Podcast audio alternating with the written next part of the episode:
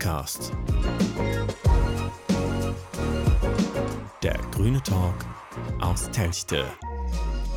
Ja, schönen guten Morgen, schönen guten Tag, Hallihallo, herzlich willkommen zur zweiten Folge vom Pöxcast. Äh, wieder mit dabei äh, habe ich mir natürlich den Marian mit reingeholt. Für viele ein bekanntes Gesicht, wohl eher als die Stimme. Aber äh, mein Name ist Jost Beere und ähm, ja, ich bin eben die unbekannte Stimme aus dem Off für die meisten. Grüß dich, Marian. Hallo Jost, schön, dass du wieder dabei bist. War ja äh, eine sehr gute Resonanz, die wir für den Pöxcast äh, gekriegt haben. Also knapp 100 Leute, die sich den äh, Pöxcast bisher angehört haben. Das ist schon echt, also hätte ich persönlich nicht mitgerechnet. Äh, und das Feedback war äh, durch die Bank positiv. Das Einzige, was so ein bisschen äh, kritisiert wurde, zu Recht sehen wir ein, war die Soundqualität. Äh, wir haben uns jetzt mal für eine andere Aufnahme entschieden, sitzen uns nicht gegenüber, deshalb vielleicht manchmal auch kleine Pausen, weil wir uns nicht sehen und miteinander sprechen, sondern äh, im Sinne des besseren Sounds äh, uns quasi nur über das Internet zugeschaltet sind.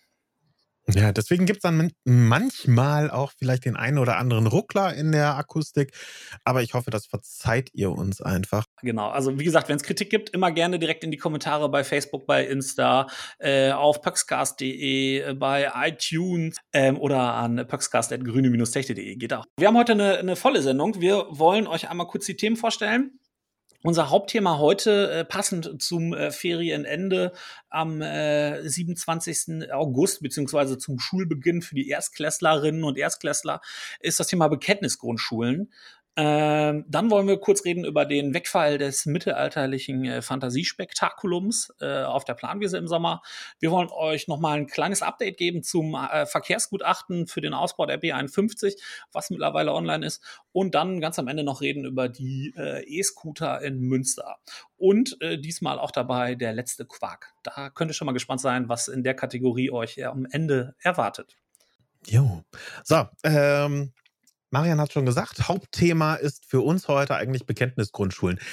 Äh, was heißt Bekenntnisgrundschule eigentlich? Ist für die meisten wahrscheinlich so die große Fragestellung. Und auch ich, äh, der irgendwie vor gut 20, fast 30 Jahren äh, das letzte Mal eine Grundschule von innen gesehen hat, ist das auch nicht ganz so bekannt. Marian, hast du irgendwie so einen, so einen kurzen Überblick, was das heißt? Äh, ja, also eine Bekenntnisgrundschule ist eine Grundschule, die einer der Religionen zugehörig ist.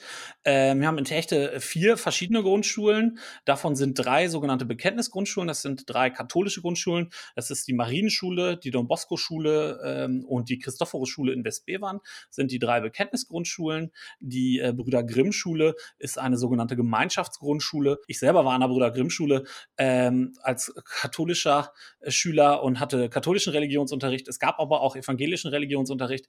Den gibt es beispielsweise an der Don Bosco Marien- und Christophorus Schule nicht. Da gibt es katholischen Religionsunterricht. Dass wir hier über katholische Grundschulen reden, bedeutet übrigens auch nicht, dass diese Grundschulen in kirchlicher Trägerschaft sind. Die äh, Grundschulen in Techte sind alle in städtischer, also kommunaler Trägerschaft. Das heißt, für sämtliche äh, Instandhaltung an Gebäuden etc. zahlt die Stadt und die Lehrerinnen und Lehrer werden vom Land bezahlt. Es gibt halt nur diese Anbindung an die Konfession, die noch äh, andere Auswirkungen hat. Zu diesen Auswirkungen haben wir uns äh, Britta Sporkett äh, herangeholt, weil die sich sehr gut in diesem Bereich auskennt. auskennt. Britta ist Vorsitzende des Schul- und Kulturausschusses und äh, stellvertretende Fraktionsvorsitzende der Grünen. Und mit der haben wir in der Sommerpause ein kleines Interview geführt. Hallo Britta, schön, dass du da bist. Ja, hallo Marian, schön, dass ich da sein darf. Ja, sehr schön, dass das geklappt hat. Ähm, wir haben ja schon gesagt, welche Bekenntnisgrundschulen es in Techte gibt. Warum ist das Ganze denn eigentlich ein Thema für die Politik? Das war nicht immer ein Thema äh, für die Politik. Also in den letzten Jahren ist es eigentlich auch ganz gut gelaufen, bis vor zwei Jahren ungefähr. Dann wurde es problematisch. Und zwar hat das damit zu tun, dass äh, die Schülerzahlen so langsam wieder ansteigen. Also es gab ja die Babyboomer, danach flachte es extrem ab, da kam lange nichts und dann war das an den Schulen kein Thema. Alle konnten dorthin, wo sie eigentlich auch wohnten.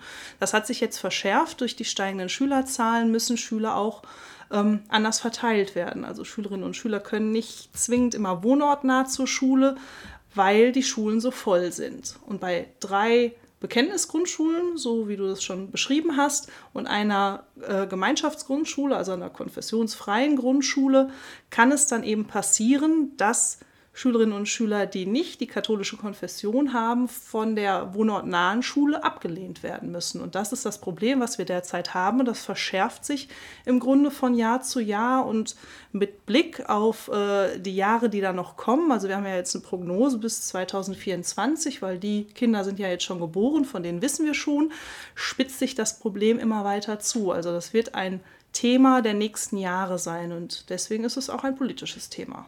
Okay, ähm, wenn du jetzt sagst von der Verteilung auf die Schulen, wie, äh, also wo die Kinder aufgenommen werden, mhm. wie funktioniert denn diese Verteilung eigentlich äh, im Detail? Gibt es da irgendwelche Modelle, die man da verwendet?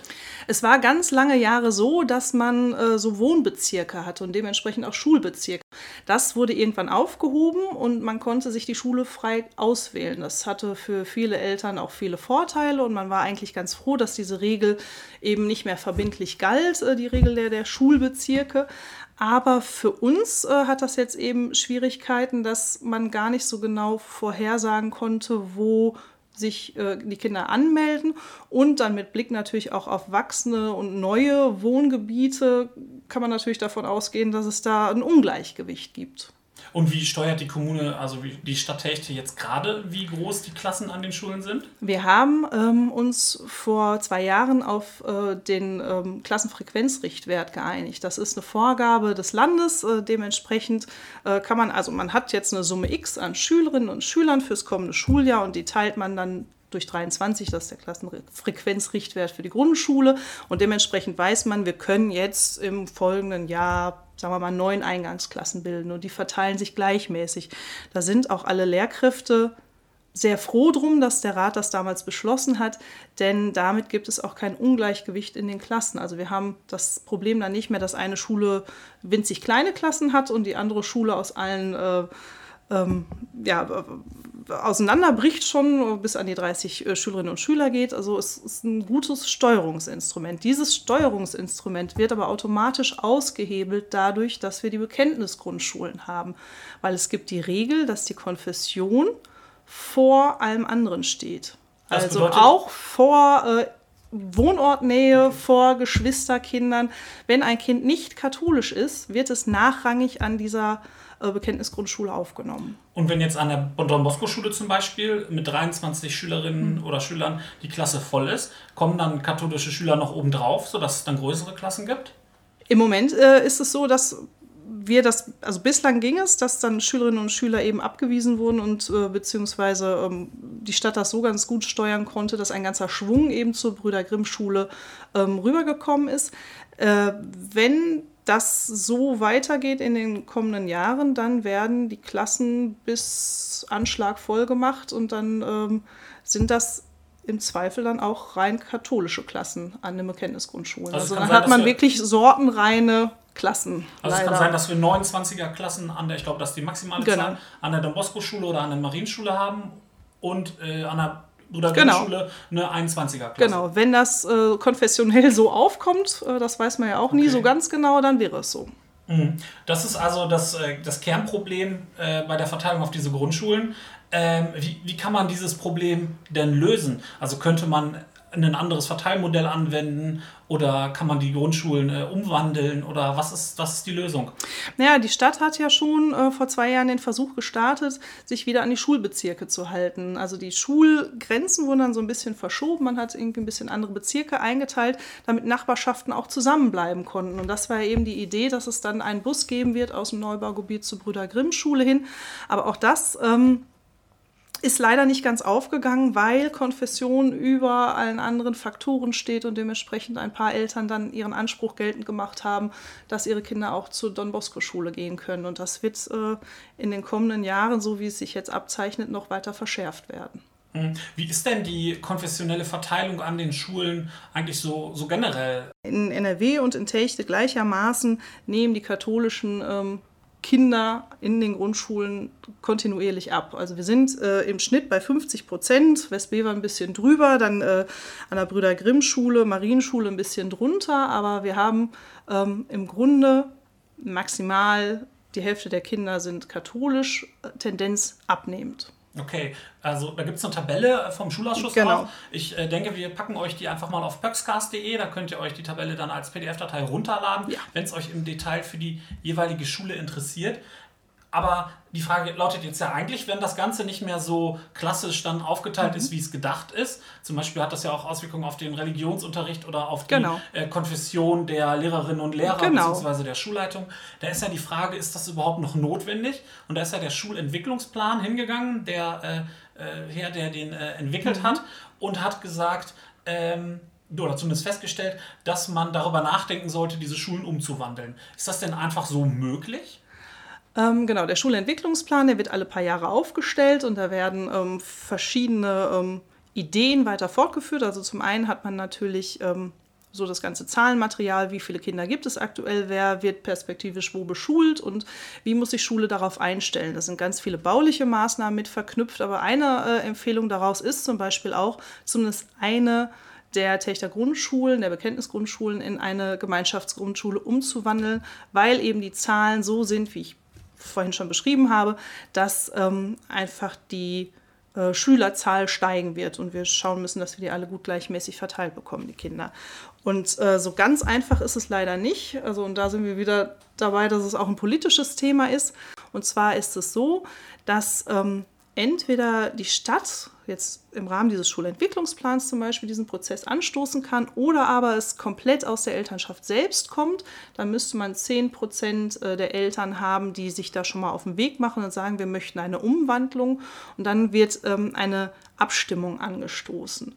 Und da gibt es äh, ein paar Hürden, die es zu nehmen gilt. Also zum einen ist es so, dass äh, von allen Eltern, wir haben so über den Daumen gepeilt immer 200 Kinder an den Schulen. Westbildmann ist ein bisschen kleiner, aber sagen wir mal 200 ist eine schöne Größe. Dann müssen tatsächlich 101 Eltern bzw. Kinder, die Eltern stimmen dann für immer ein Kind ab, ähm, für die Umwandlung abstimmen. Und das ist eine ganze Menge, die dann an so eine Wahlurne gebracht werden muss und äh, dementsprechend hoch ist der Aufwand. Der ist zwar schon gelockert worden, es gab mal so eine Zweidrittelregelung, das ist schon ein bisschen vereinfacht worden, aber nichtsdestotrotz ähm, wird es in die Hände der Eltern gelegt. Und das ist natürlich schwierig, wenn man seine Kinder schon in der Schule hat und sich denkt, ich bin mit dem Thema durch und vielleicht gibt es noch Geschwisterkinder, aber dann hofft man eben auf diesen Geschwisterbonus.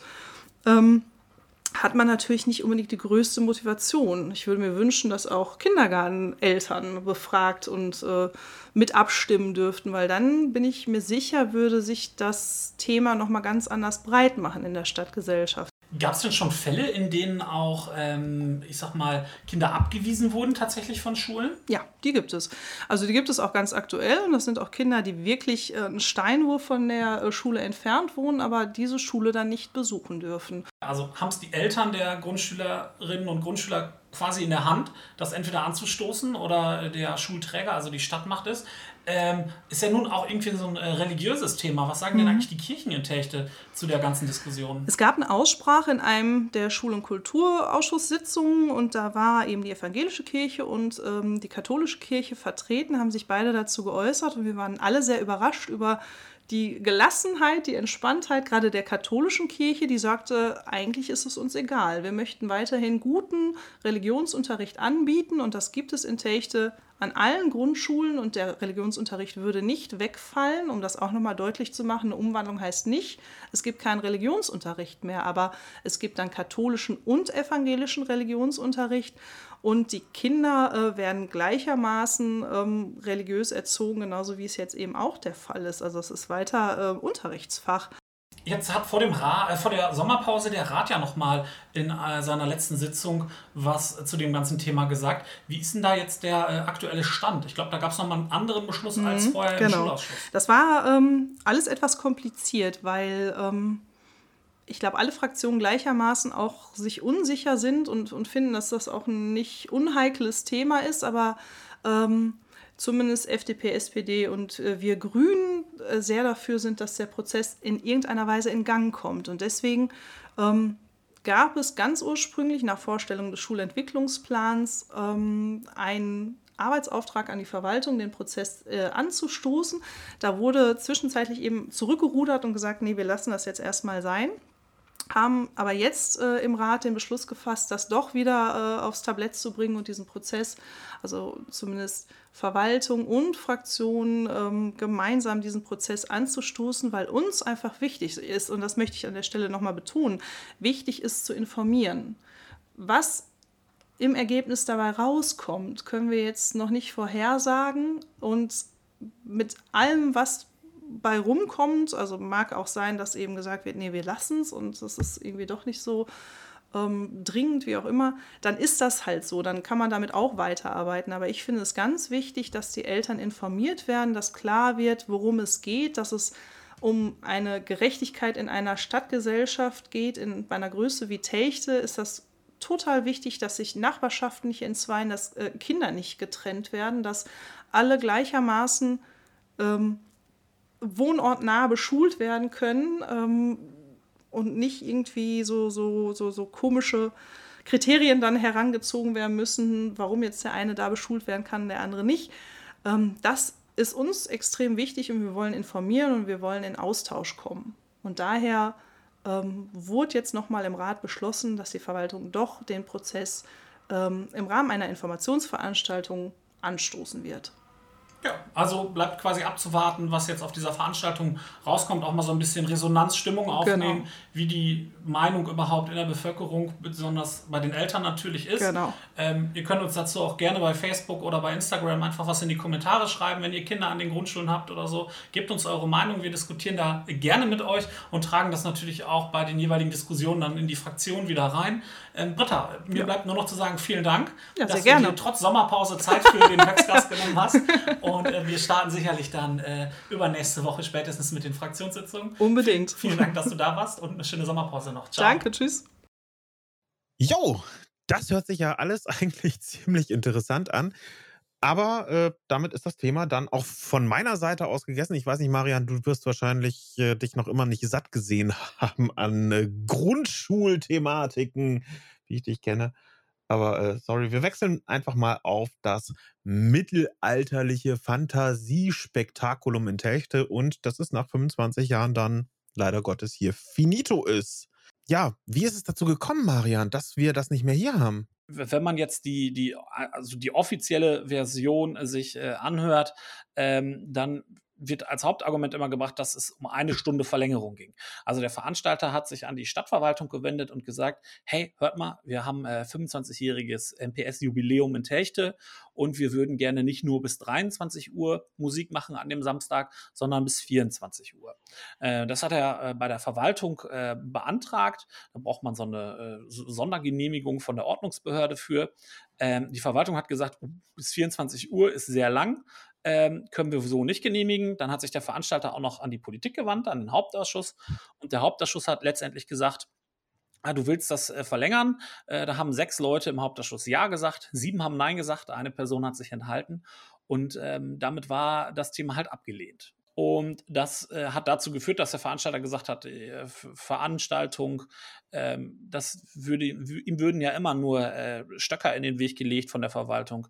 In einer ähm, Zeitung hat er äh, gesagt, dass wir eine der kompliziertesten Behörden Deutschlands haben in ähm, Techte und im Kreis äh, Warndorf, was auch so ja, Sicherheitsvorschriften und äh, so angeht das führte dann halt im Endeffekt dazu, dass er gesagt hat, okay, nach 25 Jahren ist dann auch Schluss in Techte. Ja gut, irgendwo in gewissem Maße kann man ihn dann auch verstehen, wenn man, wenn man sagt, gut, okay, hey, 25 äh, Jahre, 25. Jubiläum, geil, wir machen eine große Party. Und dann heißt es, nö, dann äh, Wäre ich wahrscheinlich nachvollziehen. Also ich habe hab damals im Hauptausschuss tatsächlich auch dafür gestimmt. Ich kann es ja hier unter uns mal so erzählen. Nein, ähm, kann, ich, kann ich nachvollziehen, aber im Endeffekt ist es halt dann auch eine demokratische Entscheidung gewesen. Da muss man dann sagen, okay, ne, es gibt viele Argumente dafür und viele dagegen. Und man sieht ja mit 6 zu 7 war jetzt halt auch nicht, äh, nicht eine klare Entscheidung, ne? sondern ähm, auch wenn man so die Berichterstattung in der Presse und die Leserbriefe und Reaktionen darauf sieht und die Diskussionen bei Facebook, ähm, es gibt Befürworter, es gibt Menschen, die sind dagegen. Ähm, ja, also es ist, glaube ich, ein, ein kontroverses Thema ich sage trotzdem, unterm Strich war es definitiv ein Gewinn für Techte. Ja, klar. Das ist genauso wie ein Jahrmarkt oder sonst was in die Richtung. Also ja. Volksfeste bringen immer irgendwie eine Bereicherung und sei es nur einfach ein Spaß und Erholungswert. Genau, dann wird dann immer auch immer angeführt, der Maria Geburtsmarkt, also Techter Kirmes, ähm, die wäre auch, würde auch so lange gehen und so. Ja, aber die geht halt offiziell auch bis 23 Uhr und dann sind die, die lauten Musikgeräte und so auch aus. Ne? Also es ja, dann sind nur noch jeden Anwohner laut. im Bereich an der Westbirwaner Straße, wo es besonders laut ist, Dieses Jahr wehte der Wind aus der anderen Richtung, sodass man es in der Innenstadt äh, auch wunderbar gehört hat. Kann auch verstehen, wenn man dann sagt, wow, so abends um elf, ne, wenn es morgens um elf losging, dann ist es auch irgendwann gut gewesen. Ähm, kann ich halt auch nachvollziehen. Ne? Ich hatte jetzt gesagt, 25-jähriges Jubiläum, da macht man einmal eine Ausnahme. Ähm, gut, ist jetzt halt so, wir können es nicht ändern, das Kind ist in den Brunnen gefallen. In 2021 wird es ja sowieso nur noch sieben Veranstaltungen vom MPS geben und früher waren es mal 28. Also Aktuell sind es 28, genau, ja. Richtig. 28 durch sieben äh, sind vier. Also ein Viertel davon gibt es noch dann später. Genau, das war eine Entscheidung, die der Veranstalter beziehungsweise das das Team um den Veranstalter drumherum haben sie bei Facebook, äh, veröffentlicht, zwei Tage nach, äh, dem, äh, MPS in Techte und haben gesagt, es wird zu viel, die äh, die Belastung ist hoch, die Sicherheitsauflagen immer mehr und deshalb streicht man echt eine ganze Ecke von, äh, Veranstaltungsorten und auch von doppelten Veranstaltungen.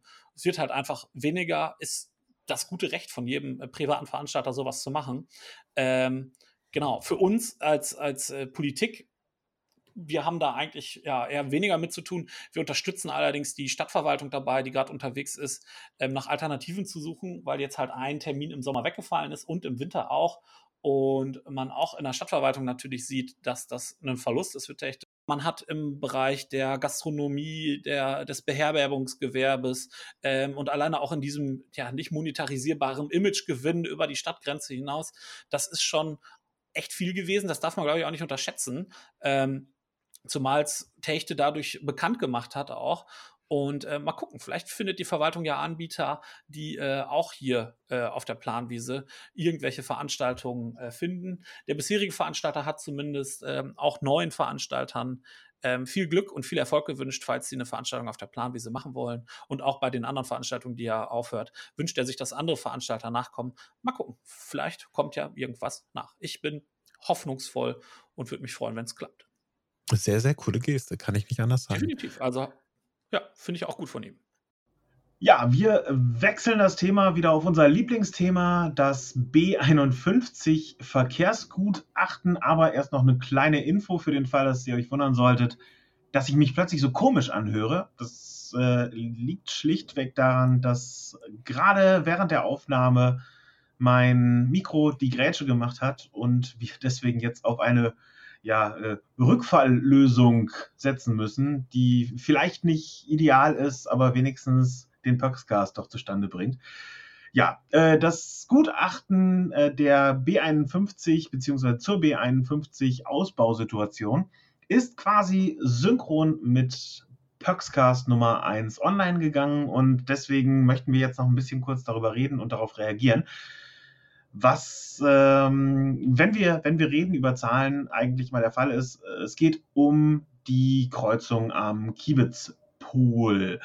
Und ähm, ja, äh, der, der Planfall 0, den Straßen NRW bereitgestellt hat, geht einfach davon aus, dass bei einer Nicht-Ausbausituation es zu etwa 18.600, 700 Kfz, also Fahrzeugen pro Tag kommen wird, was keiner wirklichen Erhöhung des, äh, der Verkehrslast zur Folge hätte. Dann gibt es natürlich in Summe fünf Fälle, die Sie da aufzeigen. Einer äh, ist zum Beispiel, wenn der Ausbau bis zum Kiebitzpol kommt, dann wird es, ich nenne jetzt einfach mal die Zahl 24.624 geschätzte Autos pro Tag geben. Und das entspricht 8 1000 Autos pro Tag mehr als ja, der aktuelle Stand. Dann gibt es noch ein paar andere. Hä? 6000.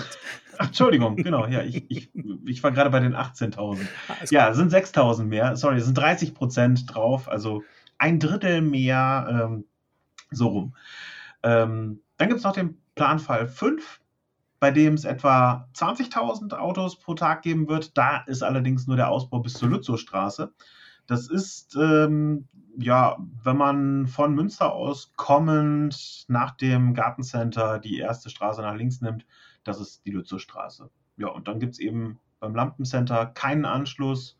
Aber ich glaube, Marian, du bist da besser im Bilde als ich. Also du hast das äh, sehr gut und sehr schön zusammengefasst. Was also wenn man sich dieses Verkehrsgutachten mal anschaut, also das kann auch jeder auf der Seite von Straßen NRW sich runterladen. Ähm, einen Link hatten wir, glaube ich, in den letzten äh, Shownotes schon mit reingepackt. Äh, wir packen es aber auch hier nochmal mit rein in die Beschreibung oder auf pöxcast.de, dass ihr euch das äh, runterladen könnt und selber äh, nochmal anschauen könnt. Was ich halt so krass fand, ich war immer bisher davon ausgegangen, weil der Verkehr steigt, muss auch der Ausbau kommen. So, das war die Logik, die ich bisher Straßen NRW ähm, und den Menschen, die diesen Ausbau wollen, äh, unterstellt hatten. Das ist ja aber gar nicht so, denn der Verkehr bleibt gleich im Plan Null-Fall. Aber mit dem Ausbau ziehen wir uns mehr Verkehr ran, 30 Prozent mehr Verkehr. Und das ist so der Punkt, da hat es bei mir nochmal so die Frage gegeben, warum bauen wir denn dann aus, um mehr Verkehr zu kriegen? Ich glaube, was wir anlocken werden, sind auf jeden Fall LKWs, die äh, auf der Münsterland-Autobahn zwischen Münster und Bielefeld schnell hin und her fahren wollen. Das brauchen wir, glaube ich, nicht. Was, was schaffen wir denn mit diesen 30 Prozent mehr Verkehr? Wir äh, schaffen bei der Kreuzung äh, am Kiebitz Pol ja, im, im weiteren Verlauf, ne, also von diesen 24.600 Fahrzeugen, fahren ein paar links in Kiebitzpolen, ein paar fahren rechts nach Techte rein, äh, aber 22.000, so zumindest das Verkehrsgutachten, fahren geradeaus weiter Richtung äh, der Kreuzung bei Brandhove. Das sind aktuell so ungefähr 17.000 bis 18.000 Fahrzeuge, die da weiterfahren. Ähm, und wie wir ja gerade dann sehen, wenn man den Gutachten so glaubt, dann haben wir mit äh, 18.600 äh, Fahrzeugen am Tag das Fassungsvermögen deutlich ausgereizt, wenn wir uns den aktuellen Ausbaustand zwischen äh, Techte und Münster angucken. Und wir schicken aber 22.000 Fahrzeuge jeden Tag weiter vom Kiebitzpol Richtung Brandhove, Richtung äh, Ostbevern, Richtung Warndorf. Ähm, und das sind halt einfach äh, dreieinhalbtausend Fahrzeuge zu viel auf dieser Strecke. Und da ist die Frage, was bedeutet das? Ne? Das wird dann da wahrscheinlich zurückstauen äh, kommen. Das heißt, es staut sich bis äh, zur Fußgängerampel beim Rochhaushospital, äh, vielleicht sogar weiter. Ähm, ne? Es könnte bedeuten, dass wir Schleichverkehre durch die Stadt haben. Also, dass die Leute entweder, wenn sie da sind, rechts abbiegen und sich denken, jetzt kürze ich durch die Stadt ab, weil da kein Stau mehr ist, oder die fahren schon am Jägerhaus ab und ähm, weiter. Also da muss man gucken, ob die Kreuzung dann beim Jägerhaus kommt oder nicht. Vielleicht bedeutet das auch eine, eine, eine Südumgehung irgendwann oder einen vierspurigen Ausbau zwischen Kiebitzpol und äh, Ostbeverner äh, Straße. Also da sind ganz viele Fragezeichen noch mit dran. Und ich glaube, das ist was, was wirklich niemand möchte. Da noch einen vierspurigen Ausbau. Weil wir haben da Sportstätten, wir haben da Altersheime, wir haben da Wohngebiete direkt dran. Ähm, also die Zahlen zeigen eigentlich nochmal, dass das einfach Mumpitz ist, da so den Verkehr hoch zu pushen. Dass es ähm, Alternativen gibt, haben wir ja in der letzten Pöxcast-Folge schon dargelegt. Ähm, also man muss Mobilität, glaube ich, einfach neu denken und anders denken. Und das bedeutet für uns nicht einfach so ein Festhalten an den bisherigen Modellen. Äh, also wir kippen Asphalt in die Landschaft. Das ist für uns nicht so die Lösung. Ja, das ist nur für Straßenbauer, für Straßenplanungsbehörden und für den äh, Fernverkehr eigentlich interessant, finde ich zumindest. Aber ich bin augenscheinlich auch mit dieser Aussage nicht alleine. Genau. Und ähm, wenn man sich mal anschaut, wie die Reaktionen auf dieses Verkehrsgutachten waren, trotz Sommerpause hat die äh, CDU in Techte gesagt, äh, sie will die Planvariante 5, also diesen Ausbau nur bis zur Lützowstraße. Ähm, ist die Frage, ist das eigentlich wirklich eine Option. Klar, also eine Option ist es erstmal. Für uns ist es aber keine Option, denn wir wollen halt Mobilität anders denken und so ein bisschen äh, dem heiligen St. Florian hinterherrennt und sagen, naja, dann haben wir das Problem wenigstens nicht bei uns ähm, und müssen uns da auseinandersetzen mit dem ganzen Flächenfraß, der Knappheit an landwirtschaftlichen äh, Verbrauchsflächen und so weiter und so fort. Ist halt auch irgendwie schwierig. Ne? Also ähm, man kann auch nicht so die Leute jetzt in Handorf alleine lassen, für die das ja auch drastische Probleme ist. Ne? Wobei für die Handorfer. Es ist einfach ein egoistisches Statement. Ja, ja, für die, für die Handorfer, denen ist halt, wäre halt schon geholfen, wenn die Lützowstraße ähm, weiter befahrbar wäre. Weil wenn du die Lützowstraße abbindest, ähm, hast du die ganzen Verkehre zur Lützowstraße durch den Ort in Handorf. Das ist so ein Punkt, wo die Handorfer Bürgerinitiative, die sich jetzt neu gegründet hat, auch sagt, das ist also No-Go. Ne? Ja. ja, das ist ja auch völlig verständlich. Also ganz ehrlich, ich, ich kann sie da uneingeschränkt verstehen und denke mir, ja gut, okay, es, es bringt doch allen nichts, wenn man jetzt irgendwie Halt macht an einer Stelle und die anderen darunter leiden müssen. Ja. Aber also, ähm, ja. vielleicht sollte man da solidarischer ja, denken. vielleicht. Also man muss mal schauen, wie sich die Diskussionen da weiterentwickeln. Was ich, also wir waren ja gerade Sommerferien und da ist ja immer ein bisschen weniger Verkehr. Ich hatte in den Sommerferien das Vergnügen, zwei Wochen lang morgens mit dem Bus um 7.15 Uhr nach äh, Münster fahren zu dürfen, weil äh, mir der Zug zu unsicher war, weil ich Prüfungen hatte. Und ähm, da denkt man eigentlich immer so, dieser 7.15 Uhr Bus von Techte Bahnhof, äh, der eigentlich um 7.42 Uhr in Münster am Bahnhof sein soll, der steht immer im Stau eigentlich morgens. Also zumindest sieht man ihn da immer aus dem Zug. Ähm, und ich bin mit diesem äh, Bus gefahren und weil halt weniger Verkehr auf der Strecke war, war der Bus tatsächlich äh, innerhalb von 15 Minuten an der Danziger Freiheit in Münster. Und ähm, das ist halt einfach so ein Punkt, da denke ich so, ja, wir hatten zwar Verkehr, aber es war insgesamt weniger Verkehr. Ähm, also eine, eine, leichte Reduzierung des Verkehrs sorgt halt dafür, das hatten wir auch letztens schon im letzten Podcast dargestellt, sorgt halt einfach dafür, dass dieser Stau entzerrt wird und ähm, mit diesem Bus zu fahren, man war so schnell in Münster, also schneller wäre man mit dem Auto auch nicht gewesen. Wir sind, der hat zwischendurch teilweise musste der immer noch wieder warten, weil er sonst zu früh gewesen wäre. Ähm, und das ist einfach so ein Punkt, Verkehr reduzieren, Verkehr anders denken und dann haben wir gar keine, gar keinen Stau mehr, gar keine Belastung mehr. Und dann sind auch die Leute, die weiterhin mit dem Auto fahren möchten, das sollen sie auch gerne tun, ich will es ihnen ja nicht verbieten, die können das tun und haben auch einen Gewinn daran. Das heißt, wir müssen einfach diesen ÖPNV attraktiver machen. Wir haben die grüne Mütze am Aufschlag gemacht mit so einem äh, Regionalticket. Ähm, Finde ich richtig gut. Die wollen die Preise da drastisch reduzieren. Sowas brauchen wir, dass die Menschen attraktiv, meinetwegen sogar auf jeden Fall für die Hälfte des Preises, das jetzt, äh, mit der jetzt bezahlt wird, mit dem Zug und mit dem Bus nach Münster kommen. Ja, das ist doch ein Schritt in die richtige Richtung. Genau. Und wir bleiben bei Mo äh, Mobilität. Schwieriges Wort. Ähm, für viele ist es eigentlich irgendwie so ein, so ein Ärgernis, diese, diese komischen E-Scooter, die in größeren Städten und eben auch in Münster stehen. Für andere ist es eigentlich ein geiler Ersatz. Und ich persönlich bin leider noch nicht damit gefahren. Und ich sage leider, weil ich echt gerne einfach mal mit so einem Ding fahren würde. Aber bis dato noch nicht sich die Gelegenheit ergeben hat. Ähm, ja, seit Juni gibt es den ersten und einzigen Anbieter in Münster bis dato. Mhm. Und äh, laut Zahlen, Daten, Fakten, Informationsquelle sind es so circa 250 von diesen Dingern, die in Münster ja, die haben, glaube ich, mit 200 angefangen ähm, und dann jetzt nochmal 100 nachgepackt oder so. Also es sind immer so zwischen 250 in, im Einsatz. Ne? Kostenfaktor ist eigentlich ganz einfach gerechnet. Einen Euro kostet es das Ding quasi zu starten und dann 15 Cent pro Minute.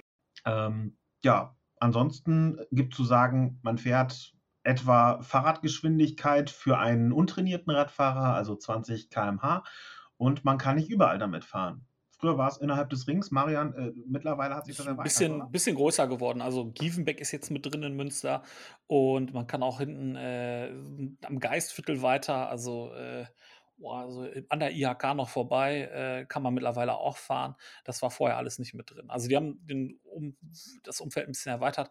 Man kommt auch bis zum Kanal und so. Man kann nicht fahren in äh, Fußgängerzonen, da wird man gedrosselt. Man kann auch nicht überall parken, also zum Beispiel in den, im, im Südpark oder so ähm, oder am Aasee kann man seinen ähm, Scooter nicht abstellen. Da kann man sich dann einfach nicht abmelden. Das wird ja über GPS äh, lokalisiert, ähm, damit die nicht überall rumstehen und rumliegen. Das ganz nett. Also ich persönlich bin halt schon mitgefahren. Ähm, es macht, also es macht Spaß, es ist ganz lustig. Ich habe es halt auch mal ausprobiert, ähm, weil man auch zwei Freifahrten am Anfang geschenkt kriegt. Ähm, ja, aber ich persönlich würde sagen, es ist halt einfach nicht alltagstauglich. Ähm, also mal so damit zu fahren, irgendwie bei schönem Wetter, so just for fun, eine Runde über den Asi drehen, das, das hat so ein, so, so ein Spaß-Event, aber ist dann auch so eine unnötige Fahrt. Ähm, täglich zur Arbeit fahren würde ich damit nicht, ähm, weil es einfach, man muss sich die dann immer suchen und dann sind sie gerade weg und es geht halt auch einfach echt ins Geld. Durch diesen Euro am Anfang ist es relativ teuer. Ist halt so die Frage, ob das so, so sich dann lohnt finanziell. Hm, ich finde es persönlich langsam mit 20 km/h. Also ich bin mit meiner äh, alten Schrottleze, die in Münster am Bahnhof steht, ähm, aber immer noch äh, zuverlässig in Dienst tut, äh, bin ich deutlich schneller unterwegs. Mhm und man wird halt auch häufig von Radfahrern überholt. Also man ist auf dem Radweg auch so, so, so teilweise so ein bisschen so ein Hindernis, weil viele Leute mit diesen Dingern auch noch nicht so sicher umgehen können.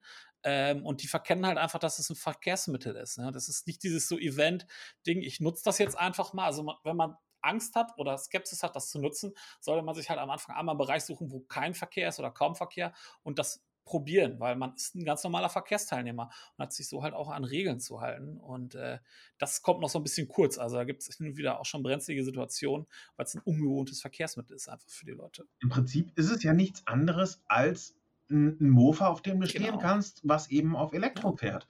Denn es hat, braucht dieses kleine Kennzeichen, es braucht eine Beleuchtungsanlage, eine Bremse und, und, und, und, und. Also im Prinzip sehe ich da drin quasi ja, den Mofa-Ersatz. Genau, also ich persönlich finde es äh, praktisch und nutze es also ganz selten, aber wenn, dann, äh, wenn ich einen Weg nur in Münster mache, weil man dann irgendwie mit dem Bus weiterfährt oder sich mit Freunden trifft und mit dem Auto weitergeht oder so.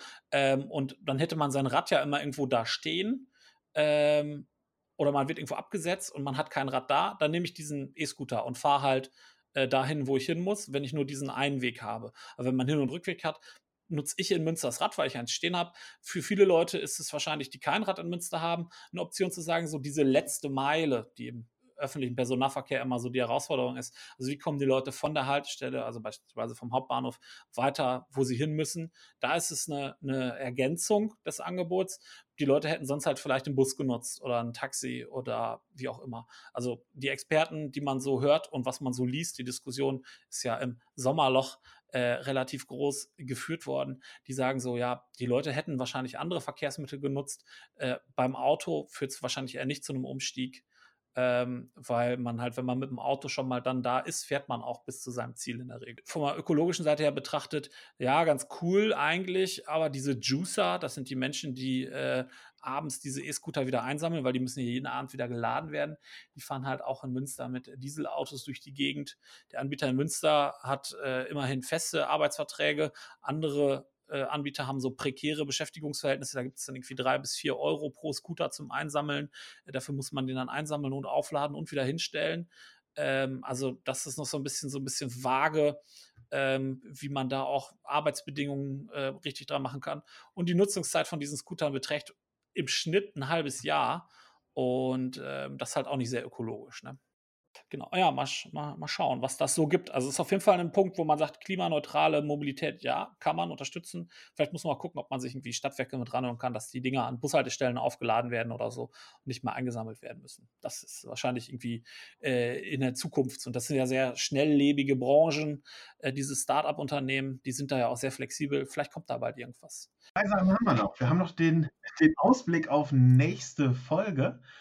Ähm, nächstes Mal geht es darum, Klimanotstand. Äh, was genau. ist das genau. eigentlich? Ja, Habe ich da irgendwelche Folgen von? Muss ich jetzt irgendwie demnächst immer mit dem Rad zur Arbeit fahren oder sonst was? Ähm, und dann kommen wir eigentlich schon zum allerletzten und das ist äh, mit, äh, ja, unsere, unsere Lieblingskategorie für die Zukunft. Der letzte Quark. Für mich ist aktuell der letzte Quark, äh, dass äh, Greta Thunberg äh, kritisiert wird dafür, dass sie mit dem Segelboot äh, in die USA reist äh, zur UN-Klimakonferenz. Ähm, da wird jetzt in sehr konservativen Medien und auch ja, eigentlich mittlerweile überall berichtet, da sei äh, ja mehr würde mehr Flugreisen verursachen, als wenn sie selber geflogen wäre. Aber ich meine, ohne Scheiß, was, was wäre denn los, wenn sie geflogen wäre? Dann wäre das kritisiert worden. Ne? Und ähm, also egal, was sie tut, man hätte es kritisiert und egal, was sie tut, sie wird ja auch kritisiert, ziemlich heftig sogar. Das finde ich oft auch einfach unter der Gürtellinie. Also ne, da ist ein 16-jähriges Mädchen, das engagiert sich für Klimaschutz, hat eine weltweite Bewegung äh, mit ins Leben gerufen und diesen jungen Menschen wird einfach äh, an die werden andere Maßstäbe angesetzt. Ne? Also man setzt sich in sein Auto, fährt zum Bäcker Brötchen holen und regt sich darüber auf, dass Greta Thunberg jetzt äh, mit dem Segelschiff fährt. Was die da macht, ist letzten Endes auch Marketing mit diesem Klimaschutz. Ne? Die Leute kommen ins Überlegen, sie fährt zur Ferienzeit mit dem Schiff rüber und sagt so, hey, vielleicht muss man nicht unbedingt fliegen. Es gibt auch andere äh, Möglichkeiten, die auch mit Abenteuer natürlich verbunden sind. Und Klimaschutz braucht halt auch Marketing. Und das macht sie gut. Und ich finde, das ist auch wichtig. Und ähm, ich unterstütze das äh, an der Stelle und finde es gut. Ähm, und würde da jetzt nicht irgendwie so reinkommen, dass man damit mit, mit zweierlei Maß immer misst bei den Leuten, sondern äh, die haben einfach verstanden, die jungen Menschen, dass es da Sorgen und Risiken äh, gibt in der Zukunft, was den Klimawandel angeht. Da kommen wir ja äh, nächste Folge dann noch zu.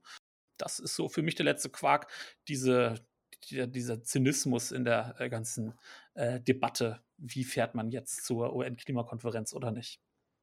Ja, und damit sind wir, glaube ich, dann wirklich leider am Ende schon. Genau. Dann äh, bleibt ja. uns eigentlich nur noch äh, euch zu danken äh, dafür, dass ihr uns äh, zugehört habt. Wir haben die üblichen 20 Minuten wieder äh, überschritten, ähm, aber war auch eine volle Sendung diesmal.